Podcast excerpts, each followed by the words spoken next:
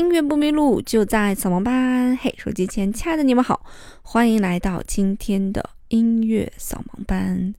今天呢，要给大家同步一个新闻啊，不过是一个不太好的一条新闻。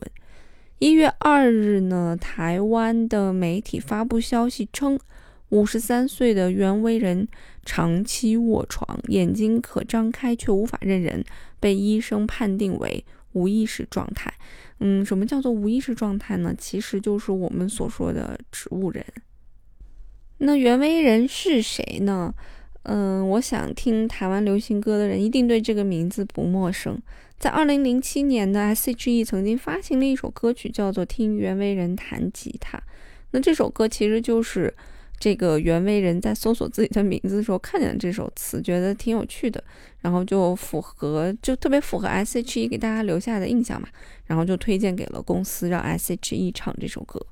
那写这首歌的作者叫做张简伟军，张简军伟。那这个人其实也是台湾非常有名的一位创作人。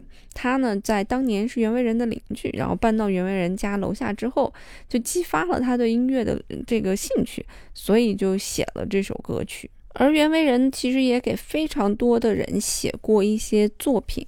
比方说呢，那他曾经就给那英写下了三首非常知名的作品啊，就是《征服》《梦醒了》和《梦一场》。其中《征服》呢还入围了金曲奖最佳作词、最佳作曲。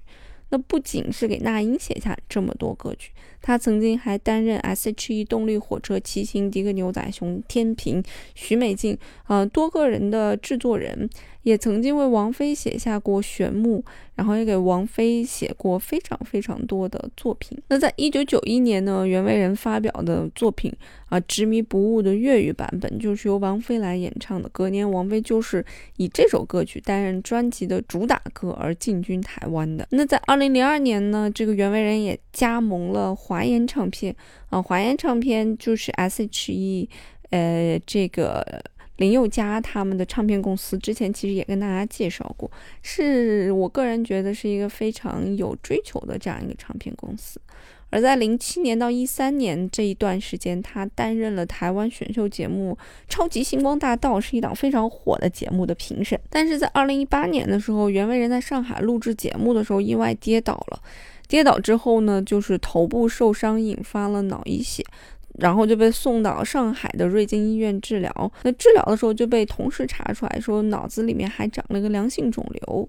啊，十二月下旬他清醒之后就离开上海返回台北继续治疗了。但非常不幸的就是在二零年的十月份，在台东老家他又不幸跌倒了，又进医院抢救了。那这一次呢，台湾的媒体也是爆出来袁惟仁。现在已经变成了一个植物人了，而之前袁惟仁的这个形象，大家都叫他小胖老师嘛，就是圆圆的脸，这种看起来非常呆萌可爱的这种形象，有点像是维尼熊的形象。但是现在台媒爆出的一张照片，看起来真的让人非常的唏嘘啊，就是非常瘦，目光非常呆滞，坐在轮椅上的一一张照片。其实袁惟仁不仅仅是给别人写歌，那他自己也发行过一些专辑。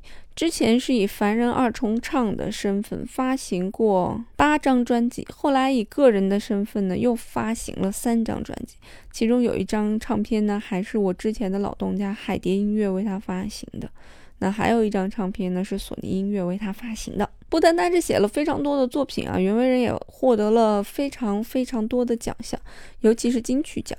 嗯，在华语的这个华语流行乐坛吧，能获金曲奖真的就是一个很高的一个荣誉了。好像在内地并没有什么分量很重的音乐奖项。那其中在啊，一九九三年和一九九四年的时候，他分别都。获得获奖啊！那在九二年、九三年、九九年、零零年、零一年、零七年，也分别获得了一些提名。那袁惟仁在台湾音乐江湖可谓是占据了非常重要的一个地位，也被誉为是金牌制作人。今年呢，袁惟仁也才五十四岁啊，因为他是一九六八年出生的。其实，在做制作人之前，袁惟仁一直都在。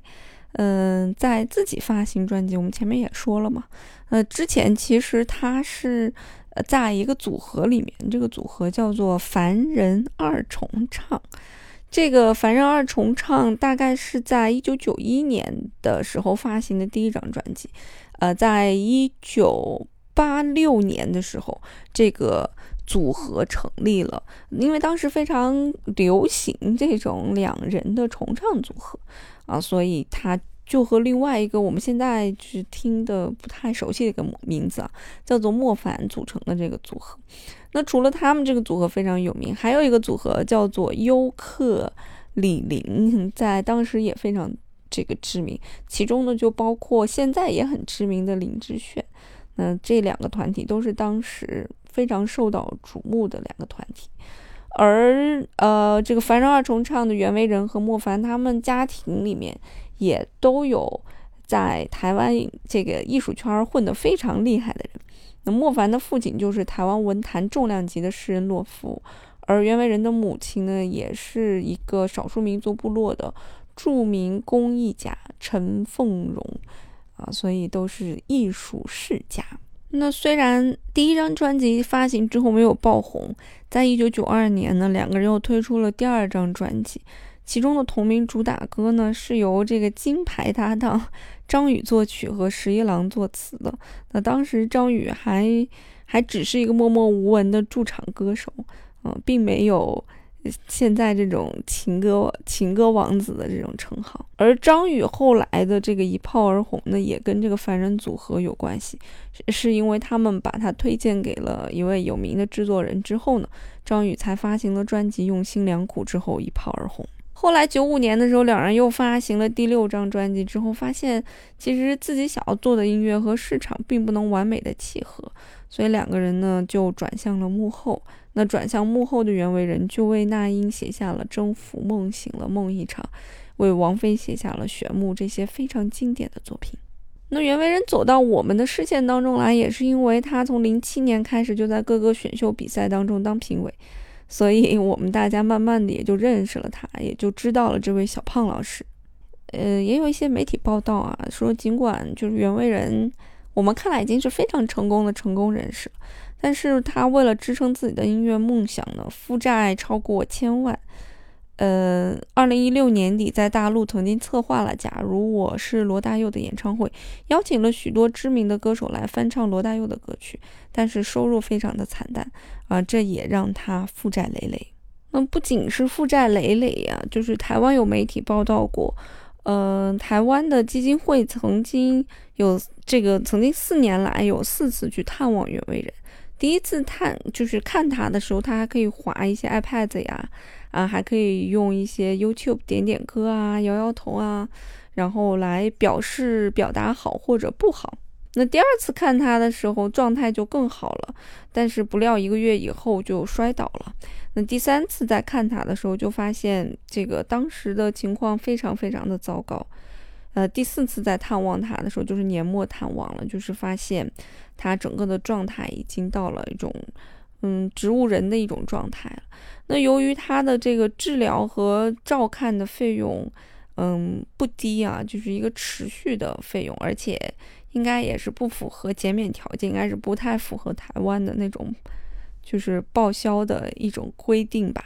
所以每周他复健的医药费都是由自己负担。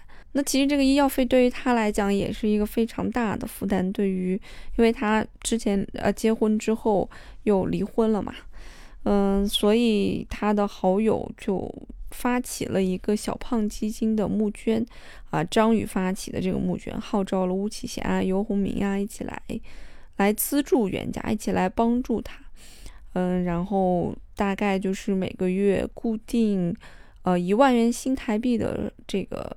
募捐来捐给袁惟仁，怎么说呢？如此看来，人生真的如如梦一般。我们从出生到不知道哪一天发生什么意外，好像真的就如梦一场。所以在节目的最后呢，也把袁惟仁写给那英的这一首《梦一场送给大家。音乐不迷路就在扫盲班我们下期节目再见啦。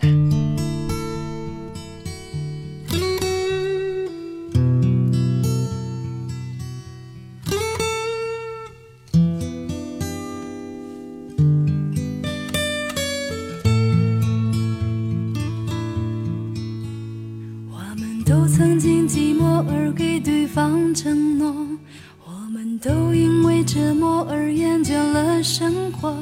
只是这样的日子，同样的方式，还要多久？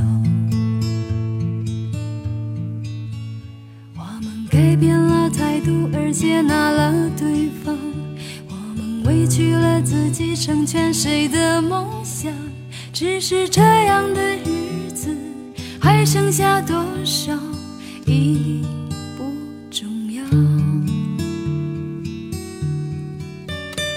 时常想起过去的温存，它让我在夜里不会冷。你说一个人的美丽是认真，两个人能在一起是缘分。早知道是这样，像梦一场，我才不会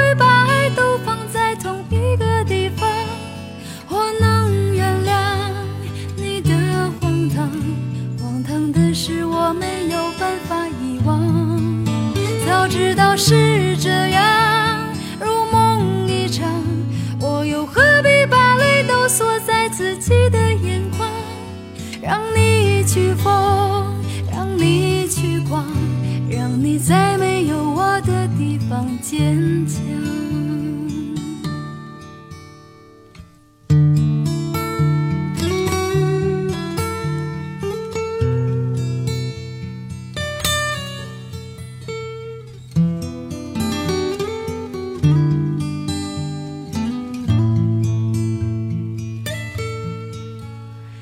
常想起过去的温。存，它让我在夜里不会冷。你说一个人的美丽是认真，两个人能在一起是缘分。早知道是这样，像梦一场，我才不会把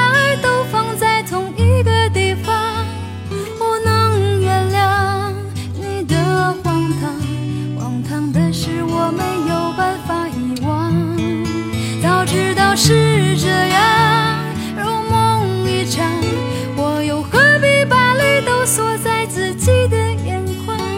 让你去疯让你去狂让你在没有我的地方坚强。让我在没有你的地方疗伤。